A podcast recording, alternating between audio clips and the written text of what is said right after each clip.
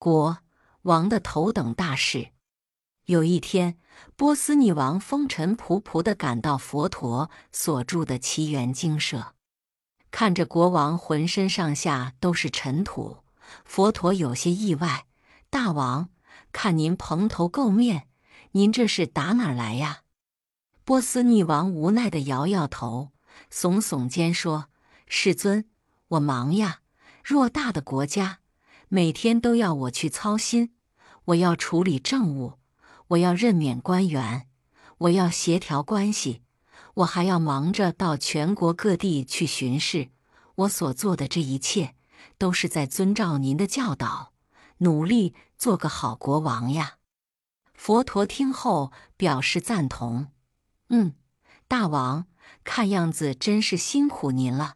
不过，身为一国之王，每天光有辛苦与忙碌，恐怕还不够吧？波斯匿王不解地问：“哦，世尊，这么说，我做的还不够罗？”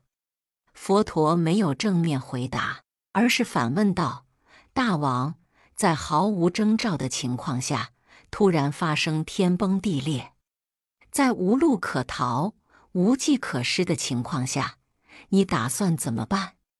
波斯匿王听后心里有些发怵。世尊呐，在这个时候还能怎么办？只能听天由命了。佛陀问：“这么说，这个时候您什么事都不用做了？”波斯匿王想了想说：“如果死亡不可避免，那我此时只能祈祷。”但愿我凭借我平时积累的善行和阴德，希望死后能有个好去处。